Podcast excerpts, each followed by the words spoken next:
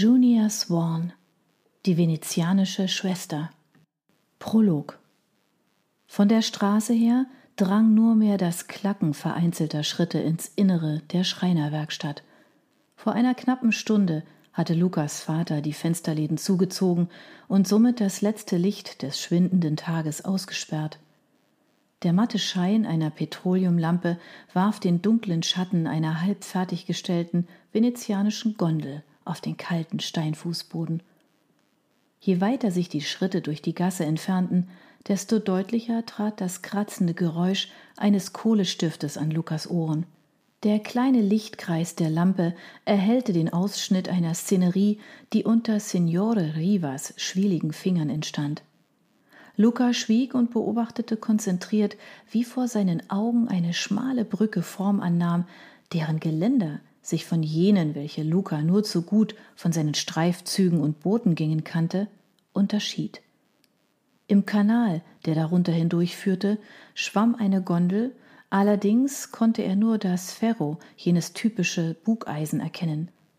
Merke dir, mein Sohn, brummte sein Vater, und Luca wusste, was jetzt kommen würde. Jedes meiner Bilder birgt ein Geheimnis, gefährliche, dunkle Geheimnisse. Du musst verhindern, dass sie jemals in die Hände eines Fremden geraten. Ja, Vater, ich weiß, erwiderte Luca wie immer. Insgeheim nahm er seinen Vater nicht sonderlich ernst.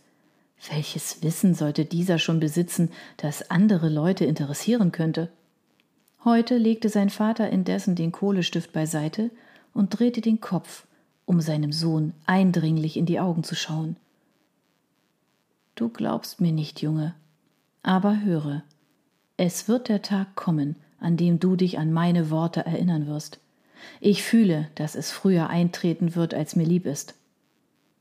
Angesichts der ernsten Rede schluckte Luca hart, ein dicker Kloß hatte sich in seinem Hals gebildet.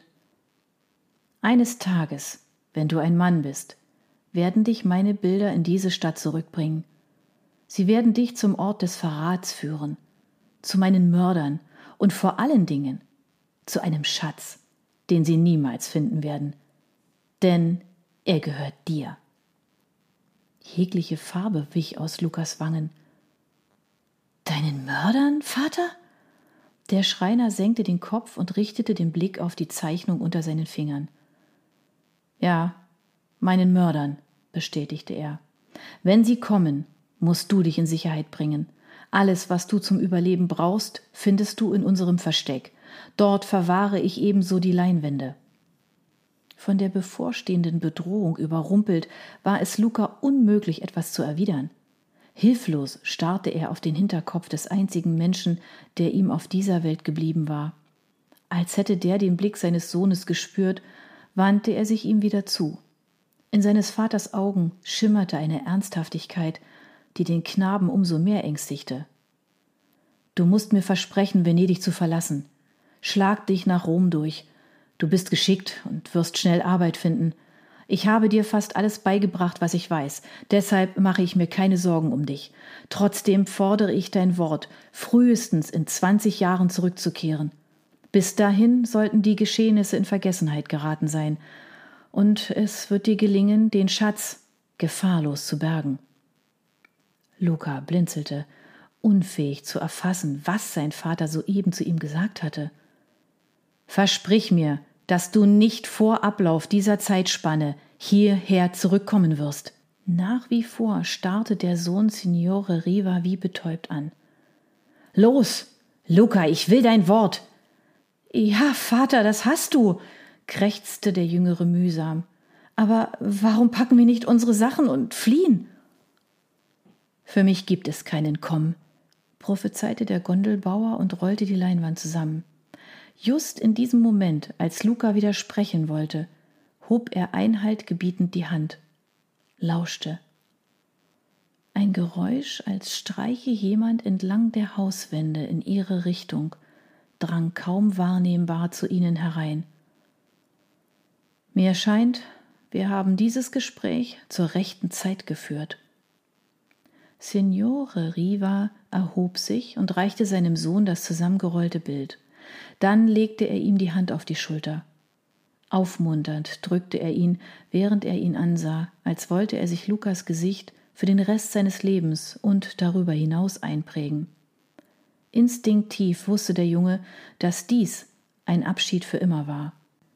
Mit zitternden Händen umklammerte er die Leinwand wie einen Rettungsring. Geh jetzt, forderte sein Vater eindringlich. Es ist Zeit. Endlich kam Leben in den Sohn und er schüttelte entschlossen den Kopf. Nein, ich lass dich nicht allein. Du kannst mich nicht zwingen, dich zu verlassen. Luca! Die Stimme des Gondelbauers war schneidend und seine Augen funkelten hart. Du machst jetzt das, was wir besprochen haben. Auf der Stelle! Mit festem Griff umschloss er den Oberarm seines Sohnes, zerrte ihn auf die andere Seite der Werkstatt. Dort öffnete er eine breite Tür, die auf einen schmalen Steg führte. Er löste das Seil einer Gondel, die an einem Holzpfahl festgebunden war, und stieß den Knaben auf das Boot. Verschwinde, keuchte er, und kehre nicht zurück, erst wenn die Zeit gekommen ist. Er gab dem Flachschiff einen Schubs, und Luca verlor sekundenlang das Gleichgewicht. Zum Glück hatte er sich, seit er ein kleiner Junge war, an Bord unterschiedlichster Schiffe aufgehalten und fing sich sofort wieder. Das Schwanken unter den Füßen war ihm vertraut. Lautlos glitt er von seinem Vater fort, der ihm einen Wimpernschlag lang nachsah. Aber noch bevor ihn die Dunkelheit gänzlich verschluckte, wandte er sich um und kehrte in die Werkstatt zurück. Nachdem die Tür hinter ihm zugefallen war, breitete sich Stille aus, welche vorgaukelte, dass alles wie immer sei.